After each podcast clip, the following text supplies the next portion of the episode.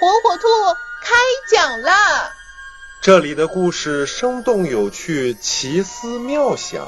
这里的故事贴近生活，饱含启示。火火兔故事城堡即将开启。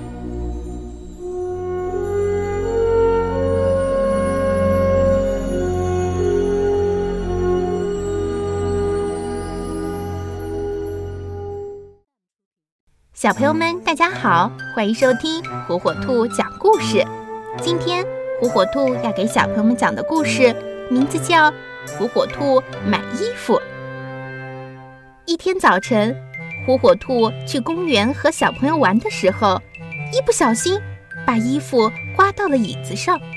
他拽呀拽呀，好不容易才把衣服给拽出来，可是衣服被刮了一个大大的口子。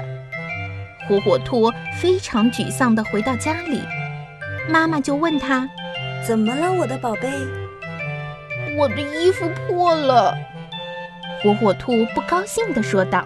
“那你就自己去买一套衣服吧。”火火兔拿着妈妈给的十元钱在街上走，终于到了动物百货商店。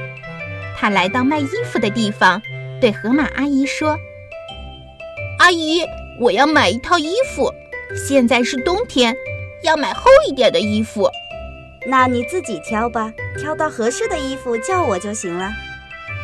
火火兔一件一件的挑着，一会儿看看衣领，一会儿看看衣袖，一会儿又看看纽扣好看不好看，一会儿嫌这件衣服太薄，又嫌那件衣服太厚，最后。